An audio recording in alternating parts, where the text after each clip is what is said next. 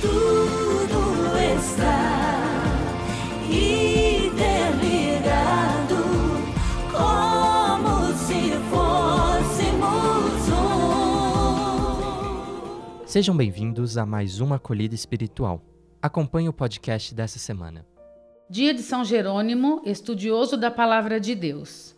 Neste dia, encerrando o mês da Bíblia, celebramos a memória do grande tradutor e exegeta das Sagradas Escrituras, São Jerônimo, presbítero e doutor da Igreja. Ele nasceu na Dalmácia em 340 e ficou conhecido por ter sido escritor, filósofo, teólogo, retórico, gramático, dialético, historiador, exegeta e doutor da Igreja. É de São Jerônimo a célebre frase: Ignorar as Escrituras é ignorar a Cristo. Ordenado sacerdote em 379, São Jerônimo retirou-se para estudar a fim de responder, com a ajuda da literatura, às necessidades da época.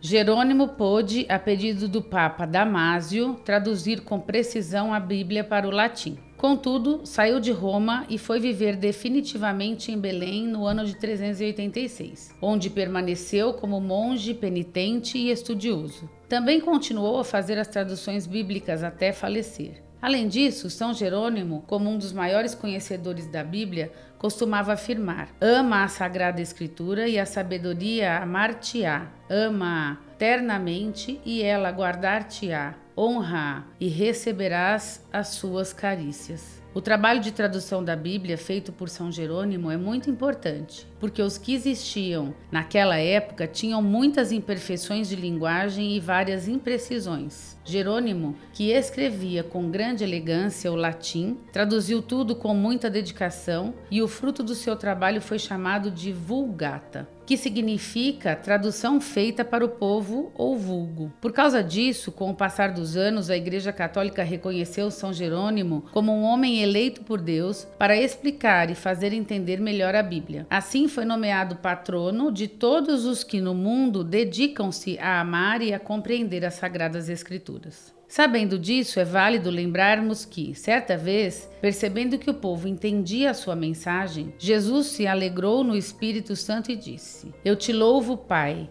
Senhor do céu e da terra, porque escondeste essas coisas aos sábios e entendidos e as revelastes aos pequeninos. Sim, Pai, porque assim foi do teu agrado. Em que consistia aquilo que o povo entendia e que os sábios não compreendiam? Será que era uma teoria nova daquela época? Não era, pois o próprio Jesus chegou a dizer que os doutores da lei haviam roubado a chave da Escritura. Ademais, vemos que, a partir da leitura da Sagrada Escritura, os pobres fazem a grande descoberta. Se no passado Deus esteve com aquele povo da Bíblia e escutava o seu clamor, então também hoje Deus está conosco nesta luta que nós fazemos para nos libertar e Ele também escuta o nosso clamor. Assim nasce uma nova experiência de Deus, um novo olhar que se torna o critério mais determinante da leitura que o povo faz da Bíblia e que menos aparece nas suas interpretações. Isso ocorre pois o olhar não enxerga a si próprio, mas é com ele que enxergamos todas as coisas. Deus está conosco. Esta é também a certeza central que percorre a própria Bíblia, de ponta a ponta. Deus está conosco,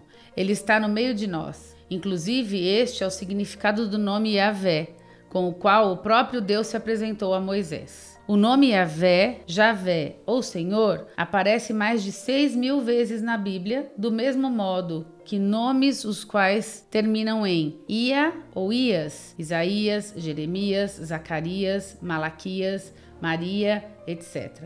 Estes nomes exprimem o desejo dos pais daquele tempo de dar aos filhos um nome que os levasse a lembrar sempre a Deus, do Deus conosco. Dada a importância do estudo do texto bíblico, Frei Carlos Mesters indica seis ações para tornar a Bíblia mais presente na correria do nosso dia a dia. 1. Um, dizer: Faça-se em mim segundo a tua palavra. 2. Pedir ao Espírito Santo: Pedi e recebereis. 3. Criar um ambiente de recolhimento e de escuta. 4. Receber a Bíblia como um livro da igreja, da comunidade. 5. Colocar-se sob o julgamento da palavra de Deus. 6. descobrir na Bíblia o espelho do que vivemos hoje. Além disso, no evangelho de hoje, além disso, no evangelho de hoje, narrado por São Lucas, vemos que Jesus disse: O mercenário, porém, foge porque é mercenário e não se importa com as ovelhas. Eu sou o bom pastor. Conheço as minhas ovelhas e as minhas ovelhas conhecem a mim como meu pai me conhece e eu conheço o pai. Dou a minha vida pelas minhas ovelhas. Tenho ainda outras ovelhas que não são deste aprisco. Preciso conduzi-las também e ouvirão a minha voz e haverá um só rebanho e um só pastor. Sendo assim, com base em tudo que leu, indague-se o que significa a Bíblia para você? Qual texto da Bíblia inspira e impulsiona a sua vida? Quais são hoje as coisas que Deus escondeu aos sábios e entendidos e revelou aos pequeninos? Essa foi a acolhida espiritual da SAEA. Para acompanhar outras, fique ligado nos nossos canais e redes sociais. Até a próxima semana.